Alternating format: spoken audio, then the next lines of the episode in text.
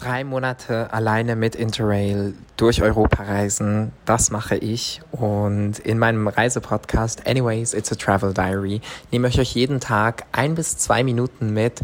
Also wirklich nur super, super kurz. Perfekt, um Zähne zu putzen oder irgendwie sich ready zu machen am Morgen. Es wird Einblick gegeben in meinen Reisealltag, in meine Gefühlswelt, in lustige Erlebnisse, vielleicht auch in emotionale Erlebnisse. Ich weiß noch nicht genau, was uns erwartet. Ich freue mich super fest drauf und ihr könnt sehr, sehr gerne auch auf meinen anderen Kanälen vorbeischauen. Da heiße ich ebenfalls Josia Jourdan.